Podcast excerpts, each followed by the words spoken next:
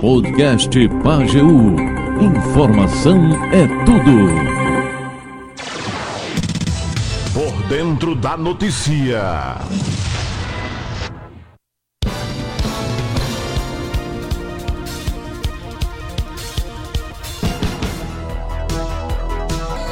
Muito bem, eu estou na ponta da linha com o Alexandre Pires. Ele é coordenador geral do Centro Sabiá e Alexandre foi candidato a deputado estadual nas últimas eleições pelo PSOL. Obteve 4.684 votos. É sertanejo de Jabitacá, aqui em Guaraci, bem pertinho da gente, e foi anunciado ontem como integrante da equipe de transição do presidente eleito Lula. Ele é o segundo pageuzeiro anunciado na equipe e vai entregar, integrar o grupo de trabalho que trata da pauta da segurança alimentar. Boa tarde, Alexandre. Tudo bem com você?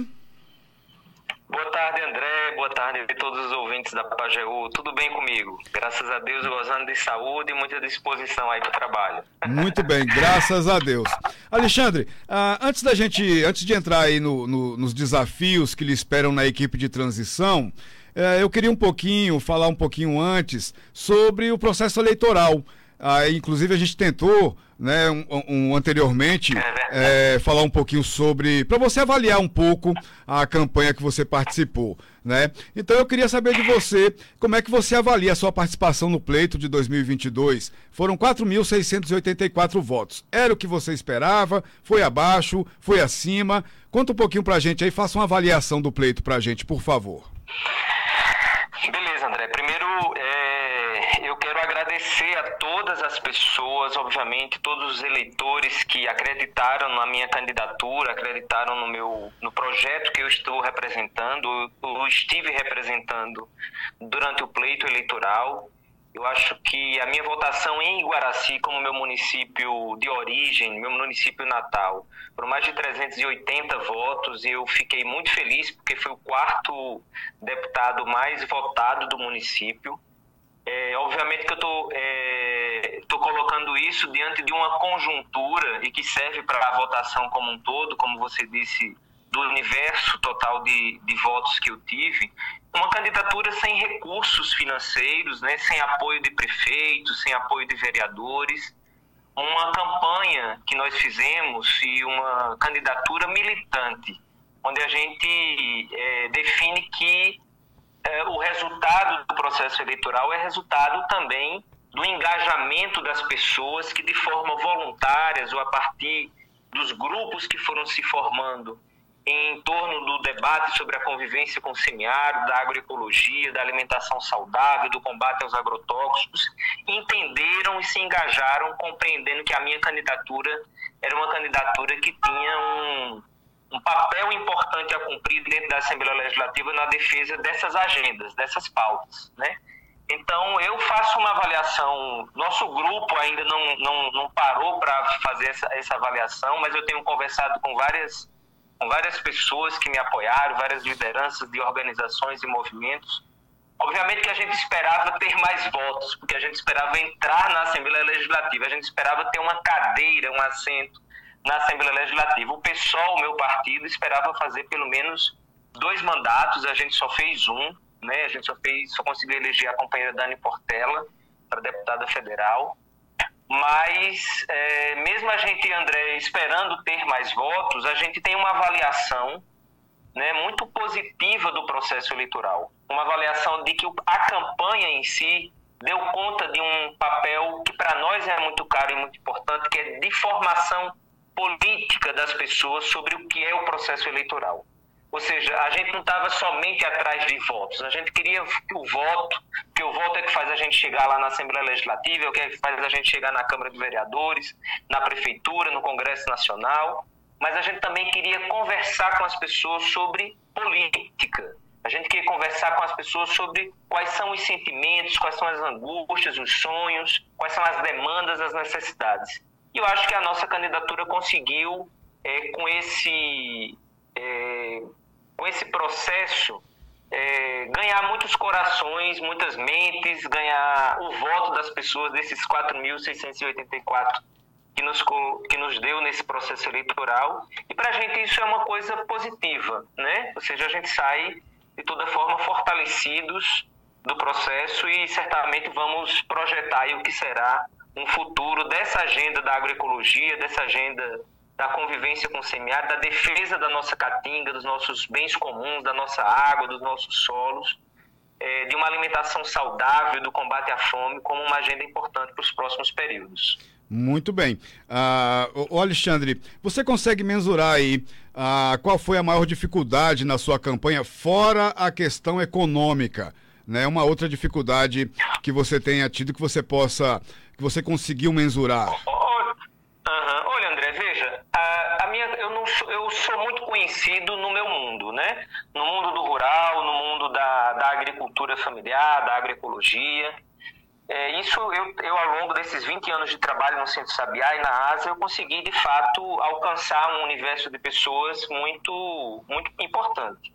Agora, a gente sabe também que uma candidatura, é, num primeiro momento, né, uma primeira vez que se candidata, com uma candidatura como a nossa, que é uma candidatura militante, que é uma candidatura dos movimentos sociais, ela não é fácil de chegar no pleito, no, de conquistar o pleito logo no primeiro momento, porque a gente, é, o universo nosso, que é o universo rural, mesmo que eu tenha, que eu tivesse muito conhecimento, mas ainda era insuficiente, inclusive porque no meio rural a gente tem é, uma quantidade de votos ainda muito pequena, né? O, o, os votantes do meio rural, os agricultores e agricultoras familiares, é um universo pequeno de, de, de eleitores.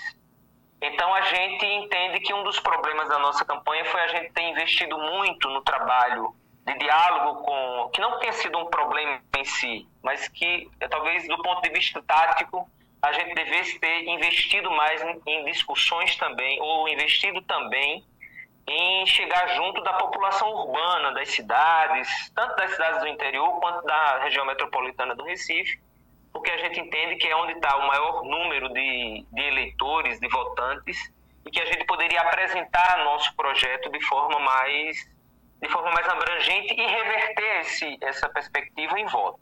Uhum. Agora, tem um outro aspecto, que aí eu, eu citei muito rapidamente na fala anterior, é que é o seguinte, uma candidatura militante dos movimentos e que não tem as estruturas de lideranças de vereadores, de prefeitos que estejam apoiando essa candidatura, porque a gente sabe que esse, essa eleição é, para deputados estaduais, federais, para governador, senador e presidente da República, ela passa necessariamente pelas alianças que esses parlamentares ou que os partidos têm com as câmaras de vereadores, né, com os vereadores e com as prefeituras. Porque quem elege vereador e quem, aliás, quem elege deputado estadual, federal, senador governador são a, é a militância, são os cabos eleitorais que são os vereadores e prefeitos. E a minha candidatura não contou com o apoio de nenhum vereador e de nenhum prefeito. Né? Uhum. Então, é, eu acho que esse é um outro limite que a gente ainda tem na política, sabe? A gente não consegue romper essa barreira dessa lógica da política eleitoral muito vinculada ao processo local, né, ao processo do poder, do micropoder de vereadores, prefeitos nesses espaços nos pequenos municípios. E a gente sabe também que, sobretudo nesse contexto do ano de 2022, e essa é uma leitura que não sou eu que estou fazendo, mas os partidos, de um modo geral, o, o orçamento secreto né, do, do, do Congresso Nacional fez com que parlamentares já de mandato federal liberassem muitos recursos de emendas parlamentares para os municípios, é, estruturando as prefeituras e acordos com vereadores de vários municípios, é, no sentido de amarrar o apoio a o, o aporte de emendas parlamentares e de recursos dessas emendas parlamentares para os municípios.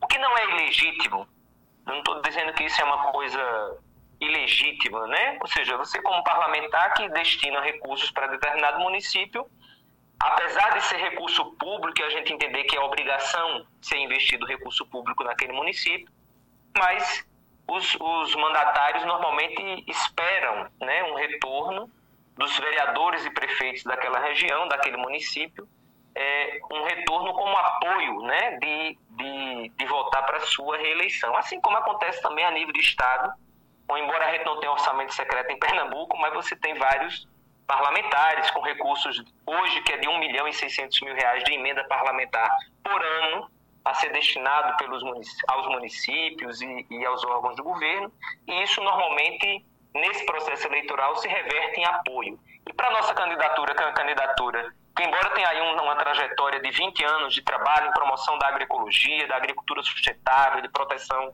da caatinga, dos nossos rios e nossos riachos, um trabalho que o Centro Sabiá faz aí há mais de quase 30 anos, é a ação nossa da ASA com o programa de cisternas que instalou no estado de Pernambuco mais de 200 mil cisternas de, de, de, captação de água para consumo humano e para produção de alimentos, a gente não foi atrás dessas pessoas cobrar o voto porque elas receberam a cisterna. A gente não uhum. foi atrás dessas pessoas de cobrar o voto porque elas estão comercializando nas feiras agroecológicas. A gente foi conversar com essas pessoas sobre a importância de ter um mandato e um mandato que pudesse defender essa bandeira e essas pautas dentro da Assembleia Legislativa. Mas nós estamos muito confiantes e animados que eh, essa experiência foi muito positiva e a gente espera construir força política aí para um, os próximos momentos. Uhum. Assim a gente espera. É, e, inclusive essa, essa seria a minha, é, será a minha pergunta agora. No Pajeú, ah. Pajeú, acho que só em, em, dois municípios, eu não lembro agora exatamente quais foram, só em dois municípios que eu não tive voto, né? E dos 184 municípios do estado de Pernambuco, eu tive voto em 145. Mesmo que em alguns desses municípios foi um voto, dois ou três votos, mas isso significa dizer que alguém né, pelo menos uma pessoa entre esses 145 municípios conhecia Alexandre, a, as propostas que Alexandre estava defendendo e, e, apostou nisso. Né? Isso, uhum. para mim, também foi uma surpresa muito positiva. Muito bem. Para a gente fechar essa parte da avaliação do pleito 2022, eu queria saber de você justamente isso que você acabou de falar. Pretende colocar seu nome em outras disputas eleitorais? Já tem planos para 2024, 2026? Como é que está aí essa agenda?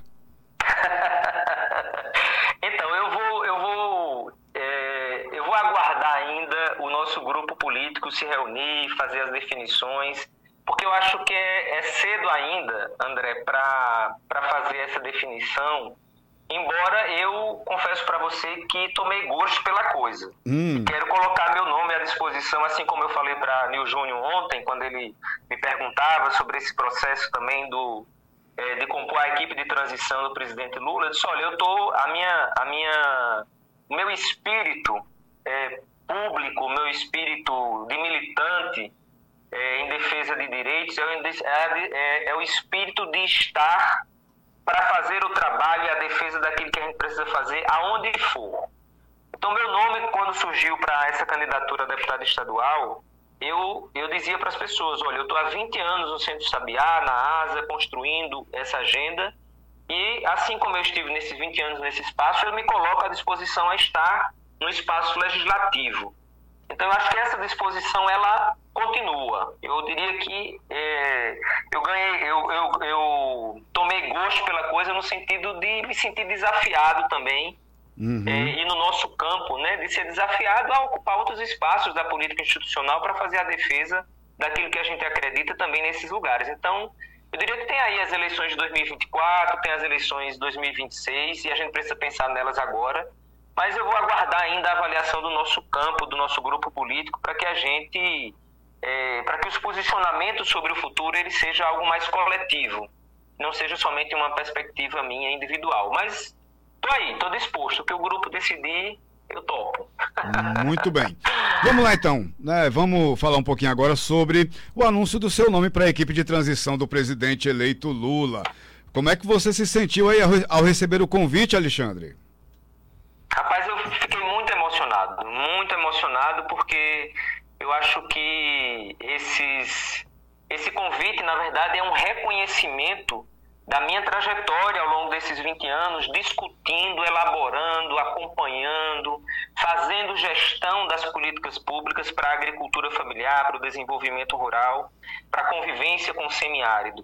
E eu acho que é, quando a gente tem é, o nome indicado né, para uma função tão nobre, tão importante, é, é, acho que é, um, é uma forma da gente também se sentir valorizado e, e, reconhecido pelo acúmulo que a gente teve ao longo desse tempo de contribuição, né, André? Uhum. E aí eu quero só fazer um, um, registro que eu acho que é muito importante, é, é de dizer que é, a indicação do meu nome, ela é uma indicação, obviamente que o convite foi para a ASA, né, para a articulação do semiárido, e a ASA indica o meu nome como uma rede formada aí por várias organizações de todo o Nordeste, todo o semiárido, e eu me sinto lisonjeado duas vezes, né? Primeiro por esse reconhecimento da equipe de transição do presidente Lula e segundo pela ASA por ter feito essa indicação.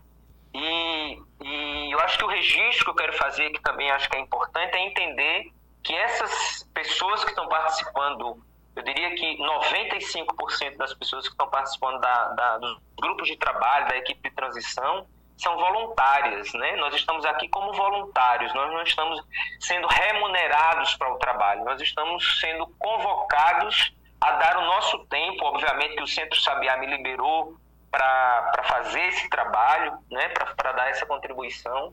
E isso é importante porque já tem muitas críticas, né? Dizendo que o governo Lula começa, mas já começa gastando dinheiro, pagando esse povo todo que faz parte da comissão de transição, quando na verdade é um pequeno grupo de pessoas que têm responsabilidades mais amplas, né, que estão sendo remunerados, mas a grande maioria, cerca de 95% das pessoas, são voluntárias e eu estou nesse grupo, muito feliz por estar aqui. Muito bem. Quem foi que te informou aí da, uh, que você seria um, um dos nomes anunciados? então, essa informação veio através do, do, do campo unitário, que é um espaço onde a gente articula e envolve CONTAG, MST, MPA, é, é, MCP, é, CONTRAF, todos os movimentos sociais, CONAC, né, movimentos quilombolas, que fazem parte, né? Então o grupo se reuniu para montar um grupo de representantes para estar nesse espaço e foi através do, do campo unitário que eu recebi essa essa indicação, essa essa convocação de que meu nome estava circulando como um nome para essa é, para essa tarefa, né? Uhum. E eu fiquei muito feliz com isso, porque eu acho que isso, isso repito, assim, acho que isso traz um, uma importância para essa trajetória aí de, de trabalho já com agroecologia e com desenvolvimento rural. Você já está em Brasília, Alexandre? Tô. Viajei ontem, no final da tarde, para Brasília. Hoje, ontem à noite, a gente já teve uma reunião aqui e obviamente que tem pessoas espalhadas pelo Brasil participando de forma virtual, mas a gente tem um grupo mais. A ideia é constituir esse grupo exatamente físico aqui em Brasília, porque facilita os processos de diálogo mais amplo. E ontem à noite, quando cheguei do aeroporto, já caí numa reunião, é, antes mesmo de, de, de me hospedar, e, e hoje de manhã já tivemos uma outra. Vamos dar um intervalo agora por conta da história do jogo do Brasil, mas de hoje até segunda-feira, que é quando a gente deve entregar um primeiro primeira proposta para essa área do desenvolvimento rural, aliás, do desenvolvimento agrícola, André, a gente vai ter trabalho o final de semana inteiro, até segunda-feira à noite, que é a nossa última reunião, para na terça-feira ter um relatório de entrega à comissão de transição. Uhum. Agora me diz uma coisa, Alexandre. Ah, quais dificuldades aí a gente pode esperar com relação à segurança alimentar ah, no governo Lula? Olha, André, eu acho que a questão orçamentária é a principal questão que nós vamos enfrentar.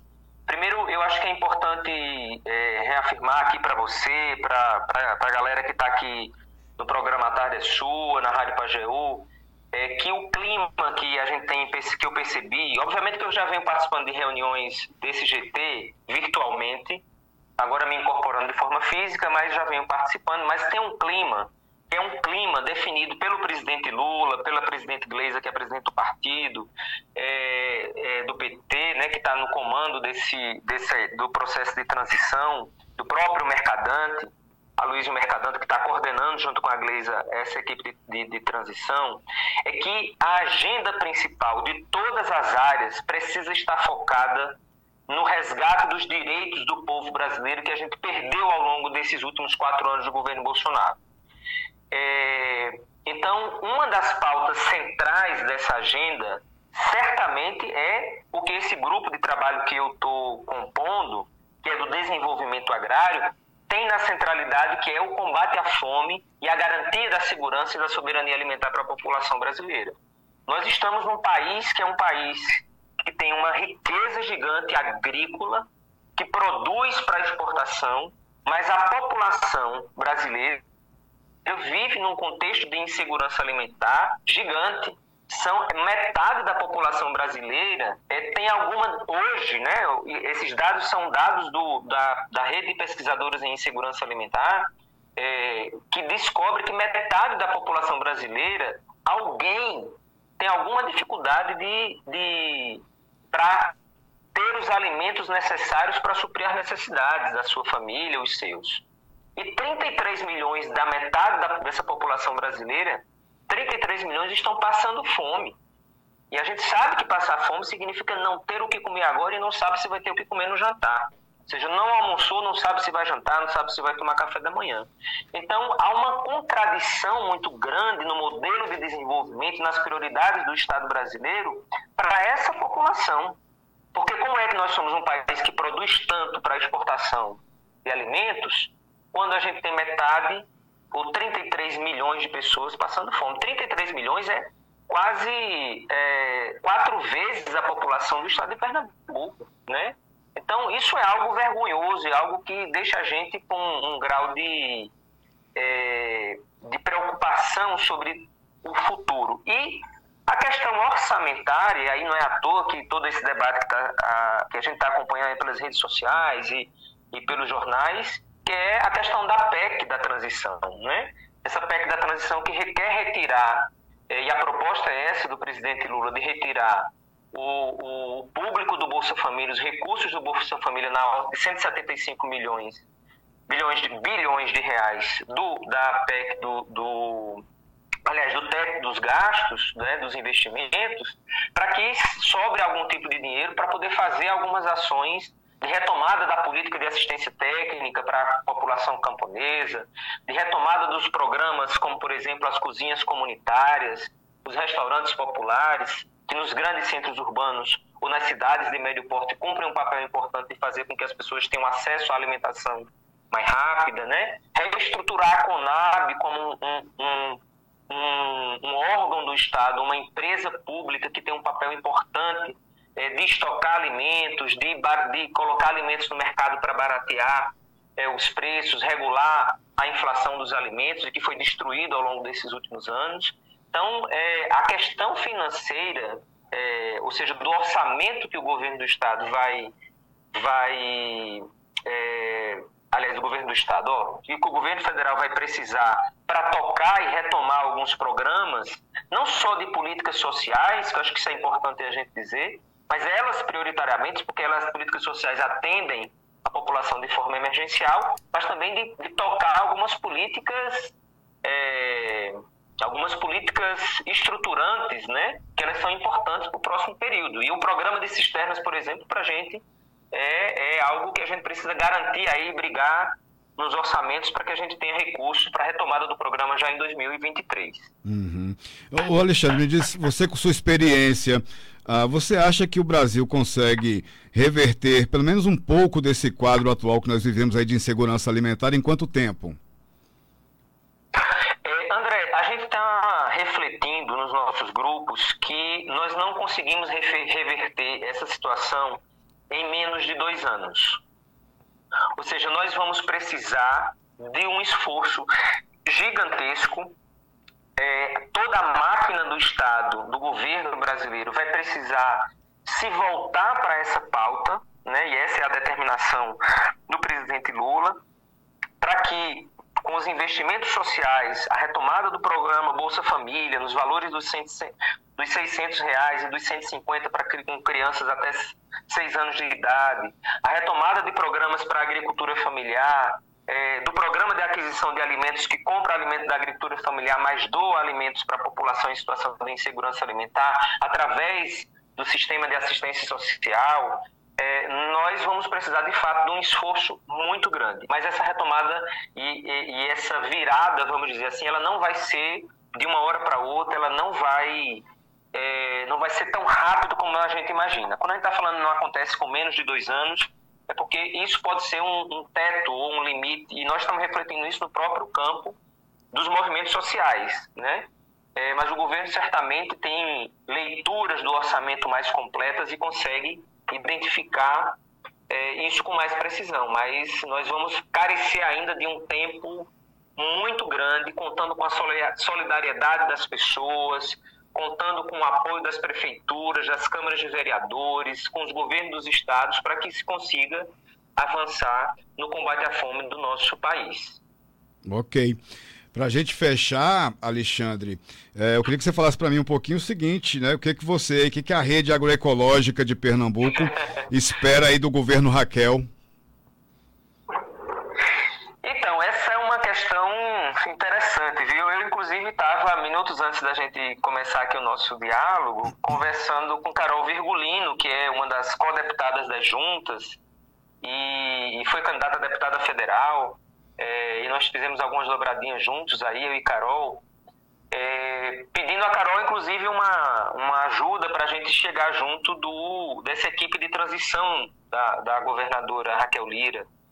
É, porque ela, como deputada, abre um pouco esses espaços, né? Porque nós, do movimento agroecológico e da ASA, né, que trabalhamos aí a perspectiva da convivência com o semiárido, queremos discutir com a governadora Raquel é, quais são né, as, as intenções e apresentar, inclusive, uma pauta que apresente quais são as nossas demandas, né? O que, é que a gente já avançou nessa perspectiva de uma alimentação saudável, do combate aos agrotóxicos no estado de Pernambuco, do fortalecimento das feiras agroecológicas, da assistência técnica, mas a gente também apresentar é, o que é que a gente percebe que, que, que pode ser necessário, inclusive para conectar uma ação do Estado é, com esse esforço nacional que vai ser empreendido, né, que vai ser desenvolvido, para que a gente ajude a combater a fome, né, para que a gente consiga, por exemplo, garantir. Aí, uma das questões que nós estamos aguardando para fazer esse diálogo com, com a equipe de transição da governadora Raquel Lira